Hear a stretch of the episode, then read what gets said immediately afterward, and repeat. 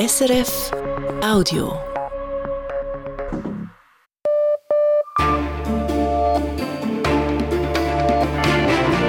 Radio SRF Echo der Zeit mit Ivan Lieberherr.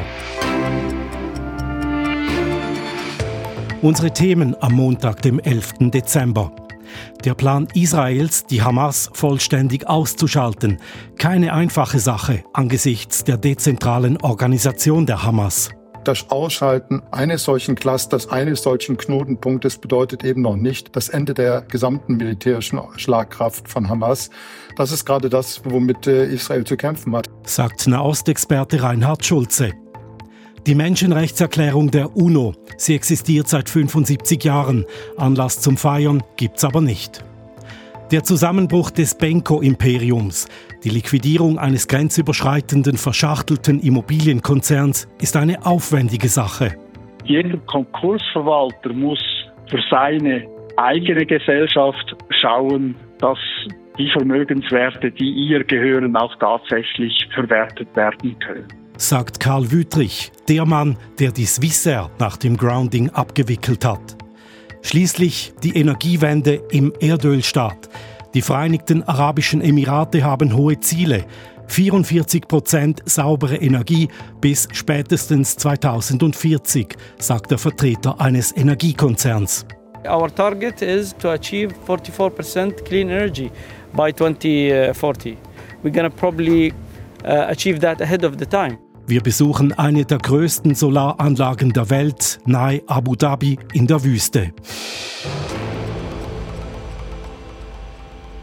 Die Sendung beginnen wir mit den Nachrichten und Simon Richle.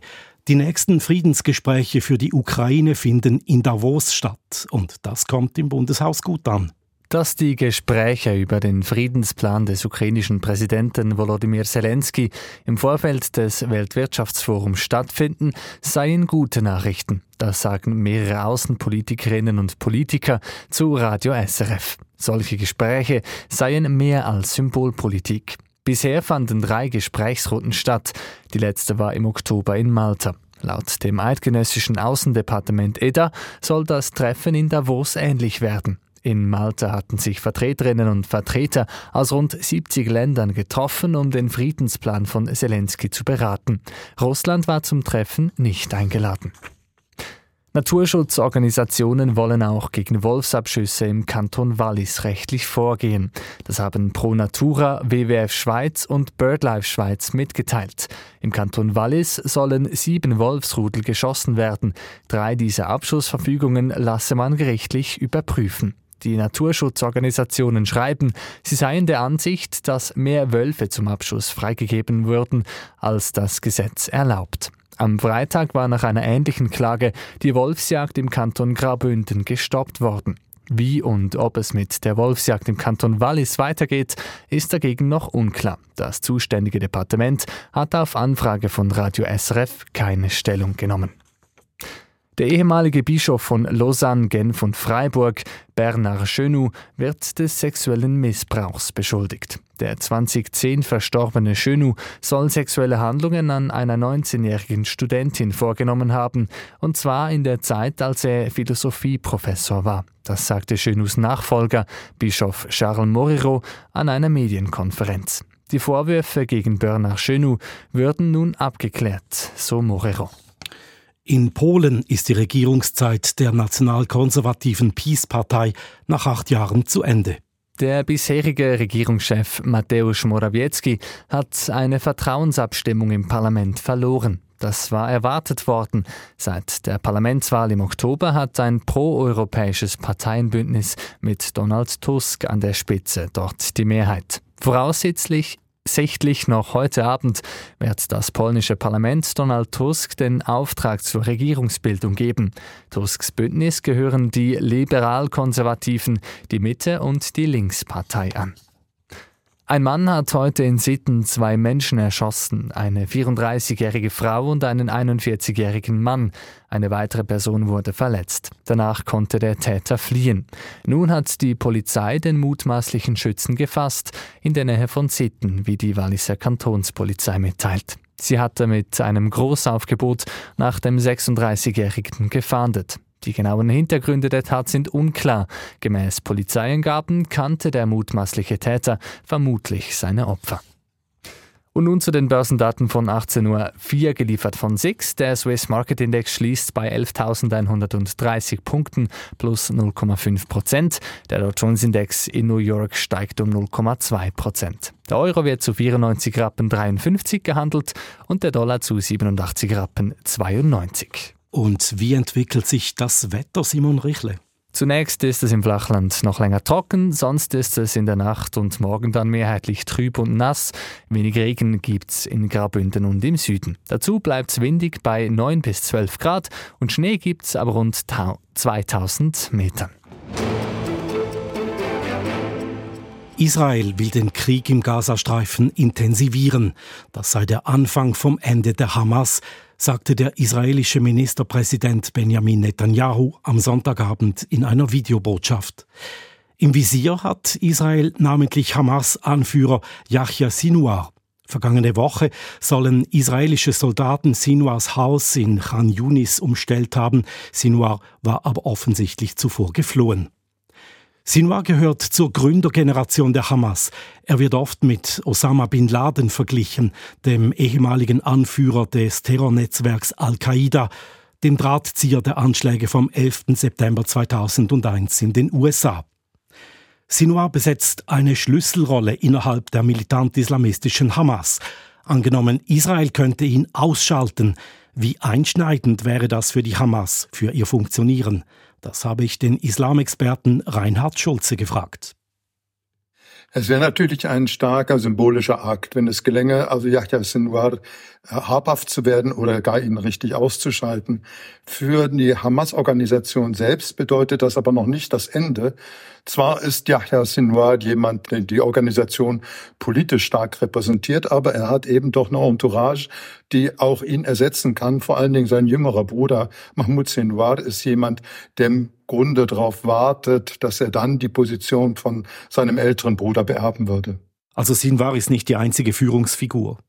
Nein, es gibt mehrere. Vor allen Dingen die, die aus Khan Yunis im Süden kommen. Und Sinwar kommt ja aus dem Süden, wie auch eben sein Bruder, aber auch eben Mohammed Adaif, der sogenannte Kriegsminister von Hamas, kommt ebenfalls aus dieser Region. Und da hat man schon den Eindruck, es gibt so etwas wie ein, ein Cluster, ein Nest von Führungspersonen von Hamas, die alle aus dieser Region stammen und so ein starkes Netzwerk gebildet haben, dass wenn einer von ihnen ausgeschaltet wird, doch noch genügend andere Personen dastehen, die dann ihn beerben würden oder auch in die Funktion eintreten, die dann vakant wäre.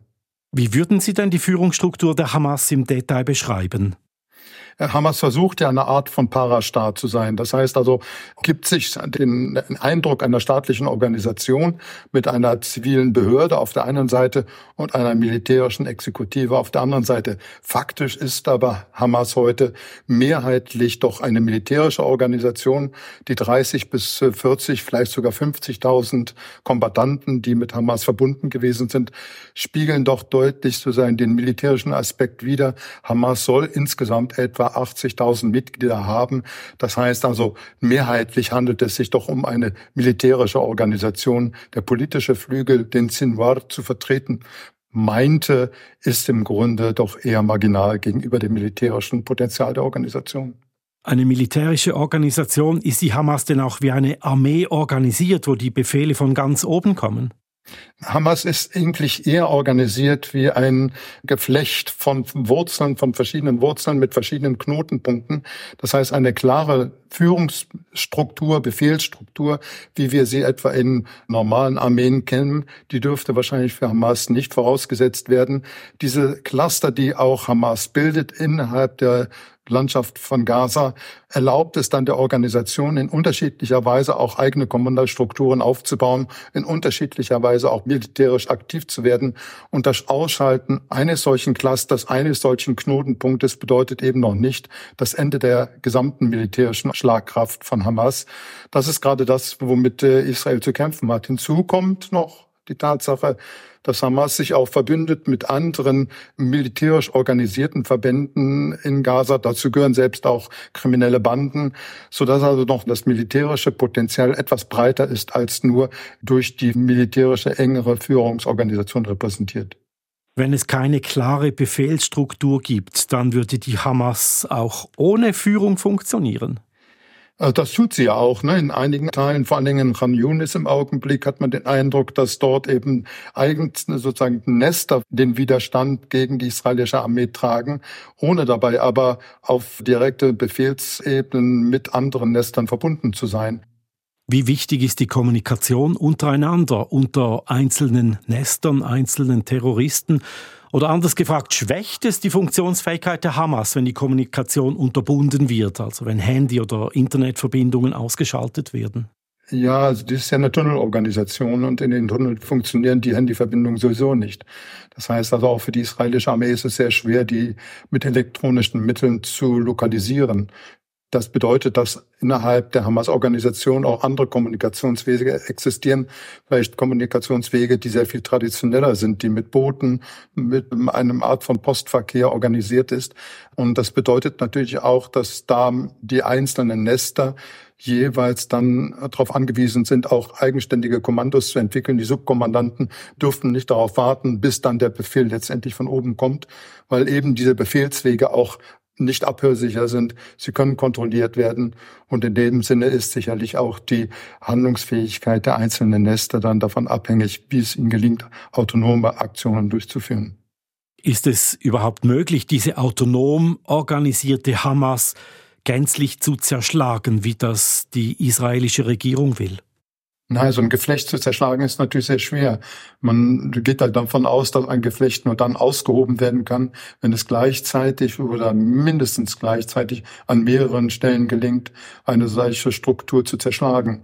Das heißt also, es geht nicht darum, ein Hauptquartier zu erobern oder ein Hauptquartier zu besetzen, sondern eben gleichzeitig an verschiedenen Orten dieses Netzwerk zu zerstören und die Verbindungen zu kappen und dort, wo dann noch weitere Nester existieren, diese dann nach und nach aufzuarbeiten. Das weiß die israelische Armee. Deshalb rechnet man ja auch damit, dass die Kämpfe in Gaza noch monatelang weitergehen können, eben weil solche Suborganisationen noch weiter existieren, die auch durch ganz andere sozialen Raum mitgetragen werden, als wir das vielleicht kennen bei einer normalen, in Anführungsstrichen, Armee. Reinhard Schulze, emeritierter Professor für Islamwissenschaft an der Universität Bern.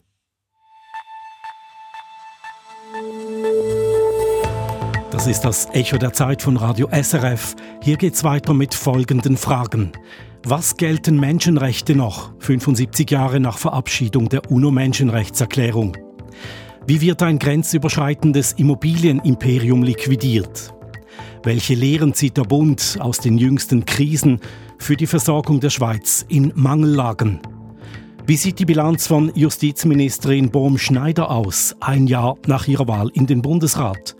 Wie stehen die Chancen der türkischen Opposition knapp vier Monate vor den nächsten Wahlen?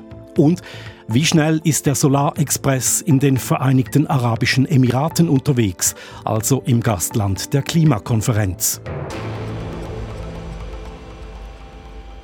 Frieden, Entwicklung und Menschenrechte.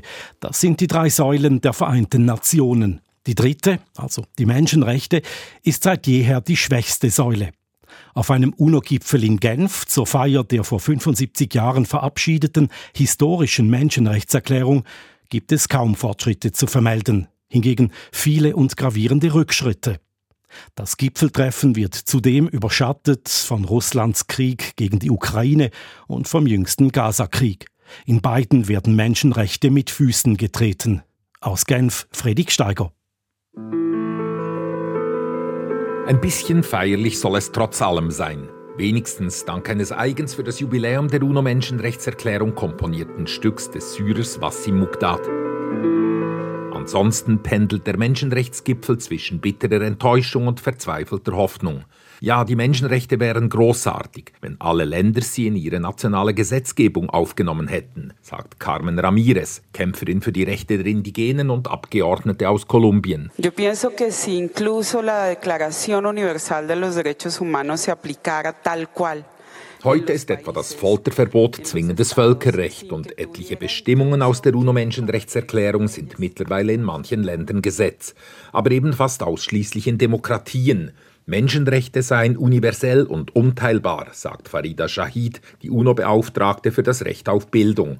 Alle Menschen hätten einen Anspruch auf grundlegende Freiheitsrechte und verlangten danach. Human rights, in fact, are indivisible and universal by the very fact that all humans are endowed with human rights by virtue of being human. Shahi wendet sich damit gegen die von China ausgehenden, aber inzwischen von vielen anderen Regierungen unterstützten Bestrebungen, die Menschenrechte zu relativieren und als rein westliche Prinzipien abzuqualifizieren.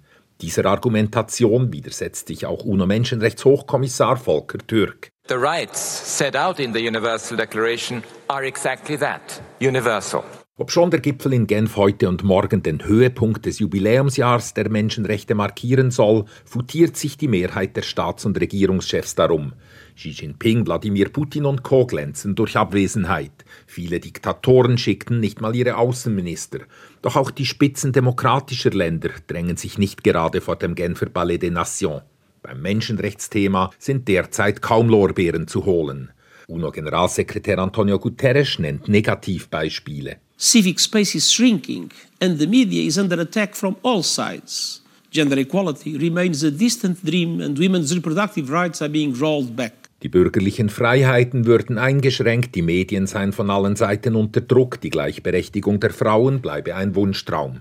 Trotz Fortschritten müsse man, so sagt auch Volker Türk, immer häufiger von Scheitern sprechen. But alongside the progress, there have also been numerous failures to uphold human rights. Jene Politiker, die sich zu Wort melden, neigen dazu, die Rolle ihres Landes schönzureden und eigenes Versagen auszublenden. Stellvertretend für viele lobt Außenminister Anthony Blinken die US-Rolle im In- und Ausland. The United States has worked to make real our own commitment to the Universal Declaration of Human Rights. Both here at home, but also around the world. Schuld wiederum sind stets die anderen. Das ist im Fall autoritärer Regime gewiss nicht falsch, dennoch ist die Sichtweise sehr einseitig. Bemerkenswert engagiert zeigen sich indes in Genf viele Expertinnen und Vertreter der Zivilgesellschaft. Sie sind es, die, mit dem Mut der Verzweifelten, weiter für die bessere Durchsetzung, ja gar die Stärkung der Menschenrechte kämpfen wollen. Gebe man die Hoffnung auf, dann bewege sich tatsächlich nichts mehr zum Guten, mahnt der tunesische Verfassungsrechtler Yad Benachour. Sans l'espoir qu'il y aura une amélioration Ne. Immerhin gebe es dank der Menschenrechte und des humanitären Kriegsvölkerrechts internationale Standards. Allein das sei eigentlich fast ein Wunder. C'est déjà un très grand bienfait, je ne dirais pas un miracle, mais en tout cas une avancée extraordinaire, que depuis 1864, on arrive à imposer au conflit armé une régulation. Yad Benachour sagt auch, Le combat pour le droit ne doit jamais s'arrêter. der Kampf für das Recht dürfe nie aufhören. Selten war so offenkundig wie gerade jetzt, dass er längst nicht gewonnen ist. Signa, das Immobilienimperium des österreichischen Tycoons René Benko, bricht zusammen wie ein Kartenhaus. Es könnte eine der größten Pleiten im deutschsprachigen Raum werden. Das Problem? Bei Signa handelt es sich um ein verschachteltes Geflecht von Firmen. Es ist schwierig, einen Überblick zu haben und verbliebene Vermögen zu suchen. Die Abwicklung könnte Jahre dauern.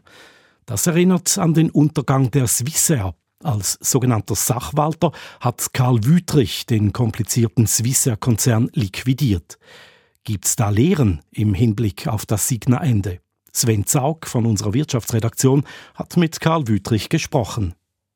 Nun fallen sie wie Dominosteine, die Gesellschaften in Rönebenkos Signa Imperium. Im Wochenrhythmus meldet eine Gesellschaft nach der anderen Insolvenz an. Zuletzt war es die wichtigste Tochter im weit verzweigten Firmengeflecht. Laut Informationen des Spiegel bereitet das Management der Signa Prime den Insolvenzantrag vor. In dieser Gesellschaft hat Benko die Signa-Anteile an bekannten Immobilien wie etwa das Goldene Quartier in der Wiener Innenstadt oder das Berliner KWD gebündelt. Die Insolvenz von Teilen der Immobilien- und Handelsgruppe des österreichischen Unternehmers René Benko dürfte eine der größten und komplexesten Pleiten im deutschsprachigen Raum werden. Über 1000 Gesellschaften fungieren unter dem Dach der Signa Holding. Der Wirtschaftsanwalt Karl Wüttrich kennt sich mit solchen komplexen Pleiten aus. Er war es, der nach dem Ende des Wisse die nationale Airline liquidierte. Betroffen waren auch damals diverse Gesellschaften in verschiedenen Ländern.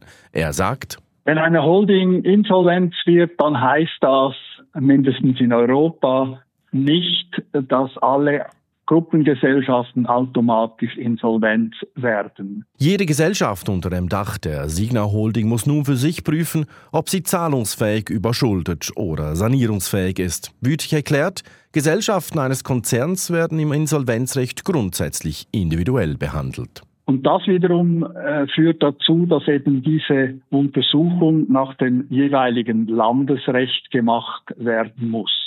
So muss der österreichische Insolvenzverwalter nach österreichischem Insolvenzrecht die entsprechende Firma abwickeln, der Deutsche nach deutschem Recht und der Schweizer nach Schweizer Recht und oberste Priorität dabei genieße der Gläubigerschutz, betont Wüttrich. Bisher hat mit der Signa Holding die Muttergesellschaft in Österreich Insolvenz angemeldet. In Deutschland sind es sechs Signa-Töchter, in der Schweiz deren drei. Dazu gehört die Signa Retail Selection, die vor allem das Geschäft der Galeria-Kaufhäuser in Deutschland umfasst, aber auch jenes des Warenhauses Globus. Bei Globus laufen die Geschäfte derzeit weiter. 50 Prozent des Warenhauses gehören ohnehin der thailändischen Central Group. Sie will laut eigenen Angaben Globus weiterführen, auch ohne Signer. Entsprechend soll auch das im Bau befindliche Globus Warenhaus in Basel planmäßig 2025 seine Tore öffnen. Kompliziert bei Pleiten wird es dann, wenn zum Beispiel eine Signa-Tochter in der Schweiz einer Gesellschaft in Deutschland Geld schuldet und umgekehrt oder wenn Gesellschaften untereinander Beteiligungen halten, so wie dies bei diversen Firmen der Signa-Gruppe offenbar der Fall ist. Hier lauern die größten Gefahren, sagt Wirtschaftsanwalt Wüttrich, zum Beispiel, wenn noch irgendwelche Vermögensverschiebungen gemacht werden. Das kann auf der einen Seite konkursrechtliche Anfechtungsansprüche generieren. Es kann aber auch allenfalls strafrechtliche Konsequenzen haben. In der Praxis bedeutet das, steht ein Konzern vor dem Konkurs, verschieben Besitzer nicht selten Vermögenswerte innerhalb des Konzerns oder an Dritte, um das Vermögen in Sicherheit zu bringen. In Sicherheit primär vor den Gläubigern. Die Folge davon, die Konkursmasse schrumpft, Gläubiger gehen im schlimmsten Fall leer aus.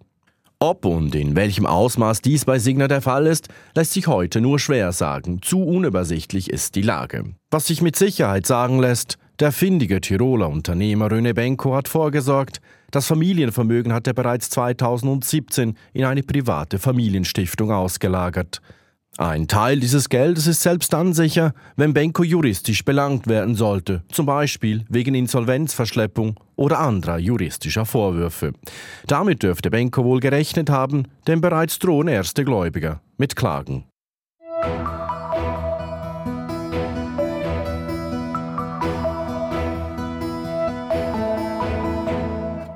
Als Bundesratskandidatin war sie die Außenseiterin neben Eva Herzog. Nun ist sie seit einem Jahr in der Regierung, Elisabeth Bohm-Schneider. Die SP-Frau aus dem Jura übernahm das Justizdepartement. Zu ihren Aufgaben gehört das Asyl- und Migrationswesen. Damit einhergehen viele Herausforderungen. Wie Bohm Schneider die gemeistert hat, im Rückblick von Westschweiz-Korrespondentin Valerie Wacker. Kann ein Schaf eine Bundesratswahl entscheiden? Es ist wirklich auch für mich ähm, ganz äh, komisch gewesen, dass die Schafgeschichte so wichtig ist sagt Elisabeth Bumschneider rückblickend. Die Bauerntochter aus den jurassischen Freibergen konnte sich nur noch wundern. Es ist absolut nicht, wie sagt man, außerordentlich, dass wir Schafe haben. Im Rest der Schweiz hingegen zündete der Jü-Effekt. Bei den einen wegen der Schwarznasenschafe, bei den anderen wegen des französischen Akzents. Umschneider versucht, Patzer in Charmoffensiven zu verwandeln. Sie wirkt dabei menschlich, aber wenig magistral. In ihrer Antrittsrede lobt sie die Demokratie, schlägt aber auch ganz neue Töne in Bundesbern an. La tendresse, l'amour sont un souffle bien plus précieux encore. Zärtlichkeit und Liebe, das zählt für Elisabeth Bumschneider. Man wird es ihr vorhalten. Nett sei sie und das sei kein Kompliment, titelt wenig später der Tagesanzeiger. Für Parteikollege Roger Nordmann steht fest, Elisabeth Bumschneider werde unterschätzt. Weil sie eine Frau ist, weil sie welche ist und weil sie aus einem kleinen Kanton kommt. Die elektronische Idee, ein Projekt, bei dem es kaum vorwärts ging bislang, habe sie zum Beispiel bereits in ihrem ersten Jahr vorangebracht.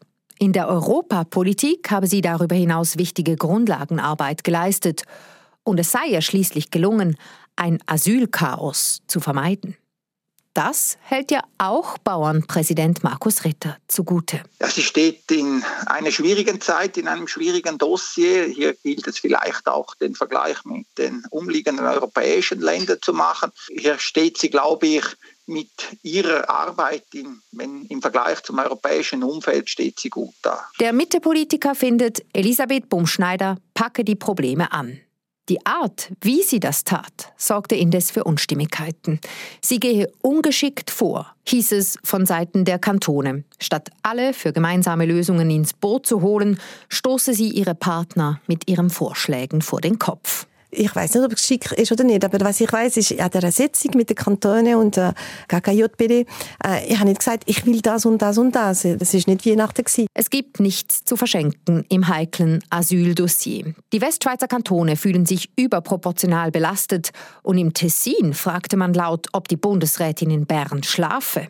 Rechte Politiker sprechen von einem Asylchaos in Chiasso. Bumschneider reist hin, hört zu beschwichtigt. Sie würde gerne in Chiasso leben und ihr Mann sowieso. Es war Wahljahr und die Migration ein Hauptthema der SVP. In der Herbstsession bombardiert die Partei die Bundesrätin mit Fragen. Ihr wird vorgeworfen, sie habe eigenmächtig die Regeln für Afghaninnen geändert. Sie habe das Bleiberecht für Afghanen nicht klammheimlich eingeführt, rechtfertigt sich die Bundesrätin, sondern das Regelwerk der Schweiz in Einklang mit den Nachbarländern gebracht. Wenn Bohm Schneider ihre Muttersprache spricht, wirkt sie selbstsicher. Gehässige Fragen pariert sie gekonnt. Votre question est précise, même si le ton est un peu vif.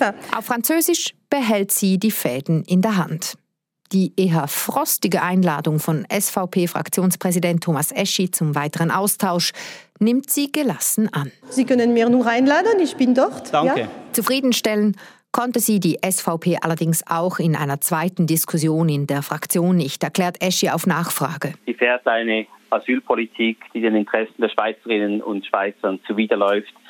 Die SVP ist überhaupt nicht zufrieden mit ihrer Arbeit. Es ist wohl kaum möglich, dass die rechte Ratshälfte und die linke Bundesrätin in Einklang kommen.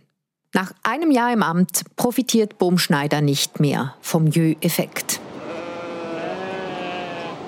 Wie das die Schwarznasenschafe zu Hause finden? Sie haben absolut nichts gemerkt. So wandelt sich die lustige Jurassierin allmählich zur Justizministerin, die auch mal lustig sein kann.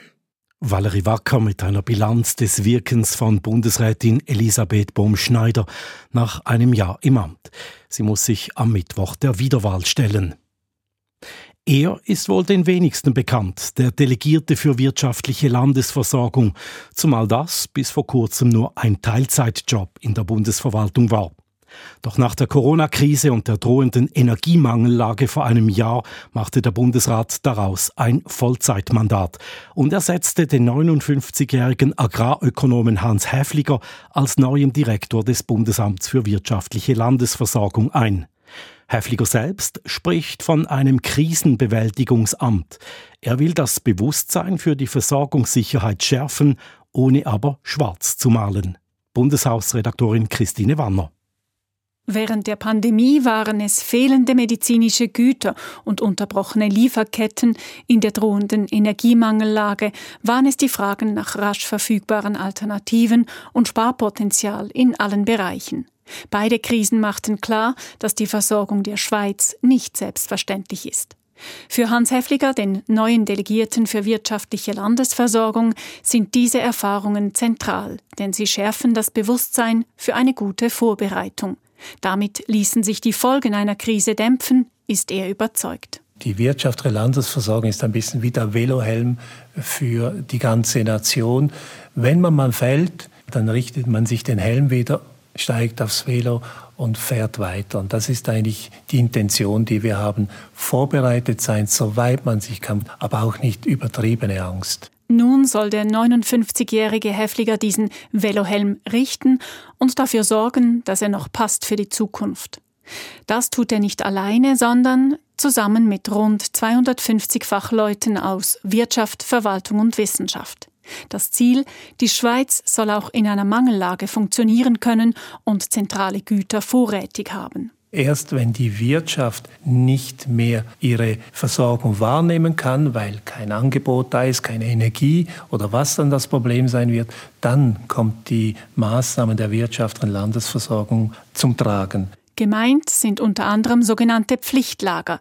Hans Häfliger spricht lieber von einer strategischen Reserve, von A wie Antibiotika über B wie Benzin, G wie Getreide bis V wie Verpackungsmaterial.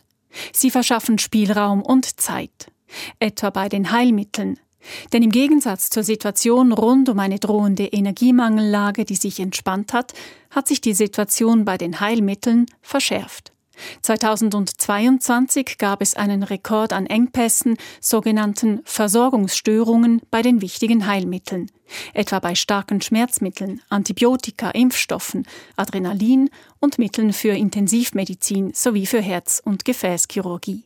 Hans Heffliger öffnete die Pflichtlager und stellt Fragen wenn Medikamente zwar vorhanden sind im Ausland, aber nicht in der Schweiz, inwieweit die Zulassung, also die Regulierung eine Rolle spielt.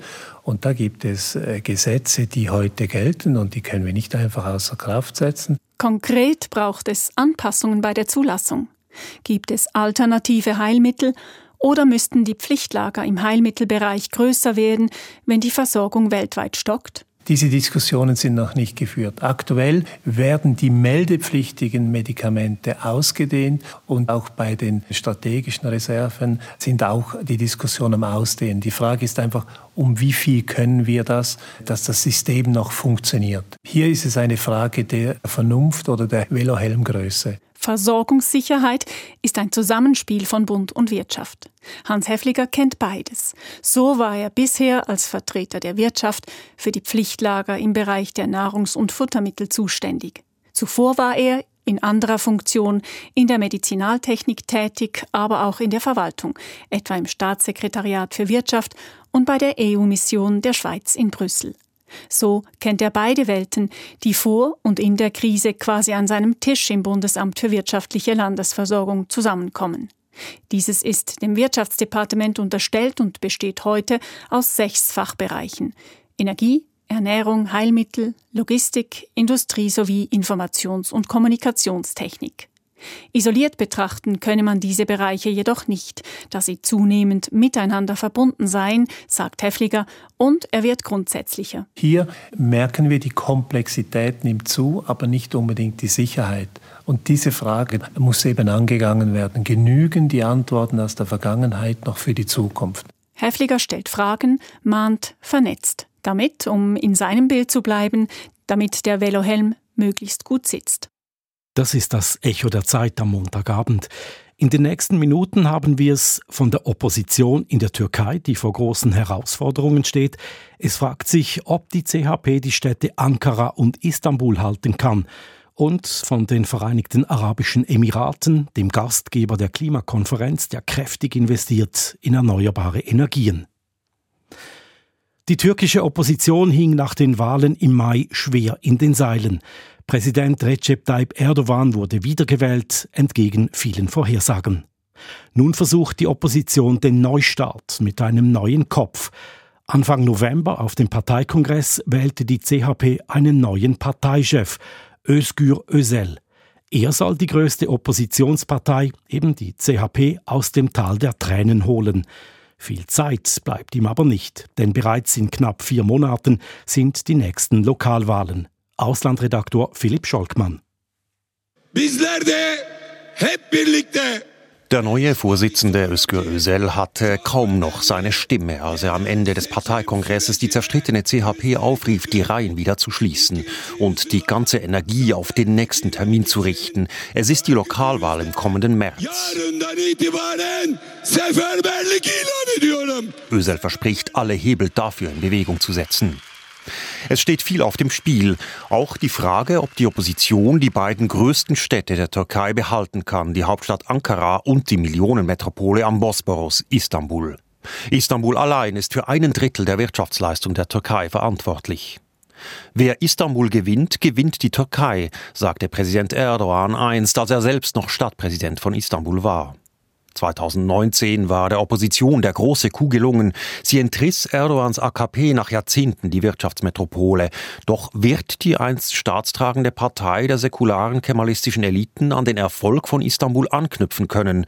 Nach der Schlappe bei den Präsidentschaftswahlen im Mai wird sich der neue Parteichef anstrengen müssen, wenn das gelingen soll. Das Erfolgsrezept von Istanbul, die wichtigsten Oppositionsparteien zogen damals alle an einem Strick. Und die CHP präsentierte einen Kandidaten, der selbst konservative Schichten anspricht und zupackt, Ekrem Imamoglu. Er wich keiner Debatte aus, machte unermüdlich Wahlkampf von Tür zu Tür. So gewann er die Wahl zum Stadtpräsidenten von Istanbul. Ganz anders Kemal Kılıçdaroğlu, der glücklose Kandidat der Opposition bei den letzten Präsidentschaftswahlen, der eher vom Büro und der eigenen Wohnung aus agierte. Am Parteikongress der CHP vor einem Monat wollte sich Kılıçdaroğlu dennoch als Parteichef bestätigen lassen, als habe es die schwere Niederlage im Mai nie gegeben. Doch die Partei hatte genug. Sie setzt nun auf Özgür Özel. Der gelernte Apotheker stammt aus einer Kleinstadt bei Izmir, ist Fraktionschef im Parlament. Er errang den Vorsitz, weil er den Neuanfang versprach und wohl mehr noch, weil er ein enger Vertrauter von Ekrem Imamoglu ist, der damals die Wahlen in Istanbul gewann. Der Stadtpräsident der Bosporus-Metropole ist der große Hoffnungsträger der Partei und seit der Wahl seines Vertrauten Ösel auch deren einflussreichste Figur. Imamoglu wurde zwar von der türkischen Justiz mit zwei Prozessen eingedeckt, die beide mit mehrjährigem Politverbot enden könnten. Noch ist es nicht so weit. Gleichzeitig hängt mit den Prozessen ein dunkler Schatten über den Wahlvorbereitungen der Opposition. Was, wenn die Justiz ihre Drohung tatsächlich wahrmacht? Imamoglu selbst versucht es wegzulächeln. Er bleibt bei seiner Parole aus dem erfolgreichen Wahlkampf von Istanbul. Sie lautet, alles wird gut. Ösel macht sich unterdessen auf, für Imamoglu und die Kemalistische Partei insgesamt die Scherben zu kitten. Seit der verlorenen Präsidentschaftswahl haben sich viele Anhängerinnen und Anhänger enttäuscht abgewendet von der CHP. Der 49-jährige Ösel versucht nun gegenzusteuern mit kämpferischen Auftritten. Die Kurdinnen und Kurden seien benachteiligt in der Türkei, sagte er vor einigen Tagen, was ihm prompt den Zorn der Ultranationalisten eintrug, die mit Erdogan verbündet sind. Sie sprachen von staatsfeindlichen Positionen, doch Ösel gab gleich noch eins drauf. Alevilerin ibadethanesi cemevleri ibadethane kabul edilmiyor. Auch Angehörige der religiösen Minderheit der Aleviten hätten weniger Rechte und Arbeiter und Feministinnen würden daran gehindert, sich im Zentrum von Istanbul an Orten zu versammeln, wo Erdogans Verbündete jederzeit unbehelligt demonstrieren könnten. Das sei nicht gerecht.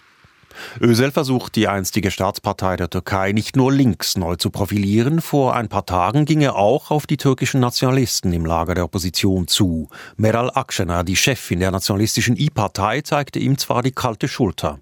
Sie beharrte darauf, dass sie das Wahlbündnis mit der CHP nicht verlängern und für die Lokalwahl im März eigene Kandidierende aufstellen wolle. Dies trotz erheblicher Risiken, die sie damit eingeht, für die Opposition insgesamt, aber auch für ihre Partei selbst. Akşener wählte den Alleingang gegen beträchtlichen Widerstand auch in den eigenen Reihen.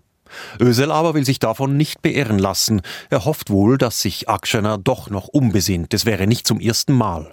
Er streckt der Chefin der Nationalistischen Partei weiter die Hand hin.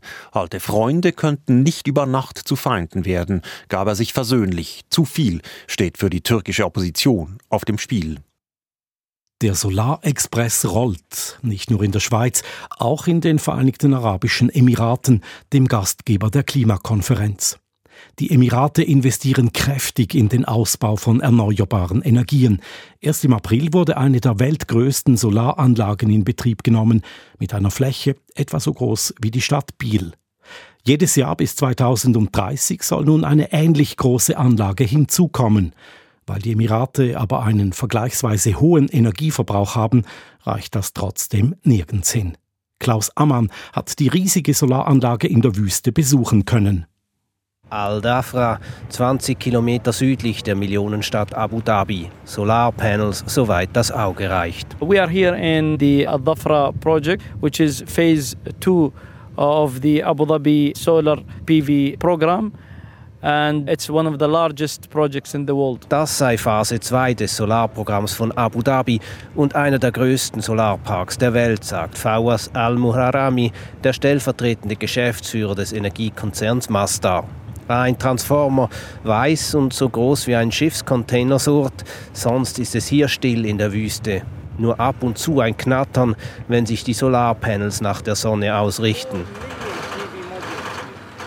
Vier Millionen Solarpanels sind auf einer Fläche von insgesamt 21 Quadratkilometern montiert. Alle paar Meter ist ein rund zwei Meter hoher Pfosten in den Sand gerammt und mit Zement fixiert worden.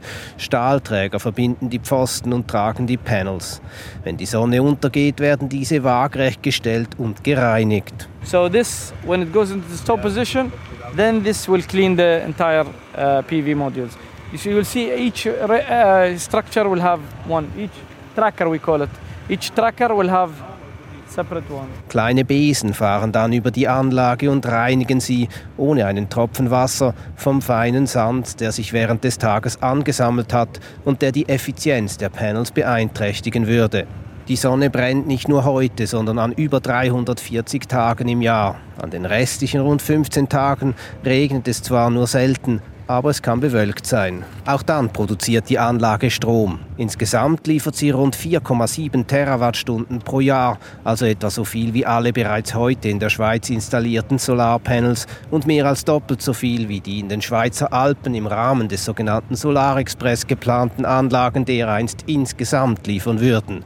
Mit Kosten von etwas mehr als einem Rappen pro Kilowattstunde ist der hier produzierte Strom zudem rund zehnmal günstiger als Solarstrom aus der Schweiz.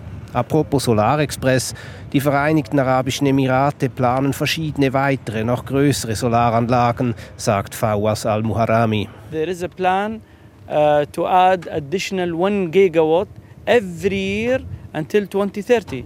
So in fact, UAE is embarking. We have a vision. Bis 2030 soll jedes Jahr ein Gigawatt Leistung hinzukommen, sprich so viel wie die halbe Al-Dafra-Anlage. Das tönt eindrücklich und tatsächlich gelten die Vereinigten Arabischen Emirate unter den Golfstaaten als Pioniere in Sachen erneuerbare Energie.